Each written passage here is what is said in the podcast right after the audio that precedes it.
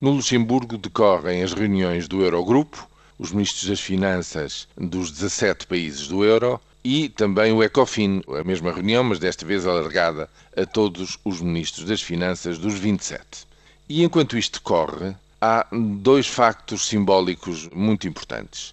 A chanceler Angela Merkel desloca-se pela primeira vez a Atenas para, no fundo, constatar com a sua presença de que o euro vai ficar intacto. Ninguém deixará desintegrar-se o euro e ninguém deixará que alguém saia do euro por se encontrar numa situação particularmente difícil do ponto de vista financeiro. É claro que a solução uh, ainda não está encontrada. Os problemas, as dificuldades de há cinco anos esta parte na Grécia são tremendos. A população está num processo de empobrecimento muito mais forte do que aquele que os portugueses estão a sofrer ou mesmo que os irlandeses estão a sofrer, de 2008, 2009, 2010 a esta parte, mas a presença de Angela Merkel significa justamente isso.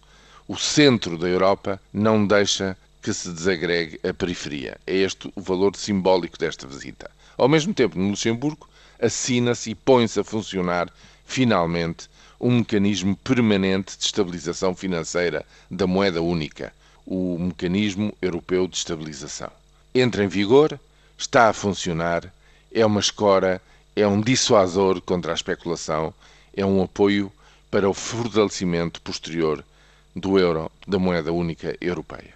E enquanto acontece isto, torna-se claro de que é preciso mais para tudo isto funcionar coerentemente. É preciso mais em termos de mais voz dos cidadãos, mais palavra a dizer por parte dos cidadãos já que se exige cada vez mais coordenação das políticas orçamentais, das políticas financeiras, do funcionamento monetário em termos de emissão da moeda do Banco Central Europeu, ou seja, coisas vitais para a vida deste conjunto de povos e destes 500 milhões de habitantes do nosso planeta, e portanto o euro está, no fundo, a provocar uma aceleração brutal na construção europeia. Mas também está a provocar uma dissociação enorme daqueles que não querem entrar no euro. É o caso notável e notório do Reino Unido, que cada vez mais tem um discurso e tem uma prática de querer regras para si, à parte. Não quer fazer parte deste clube. Muito bem.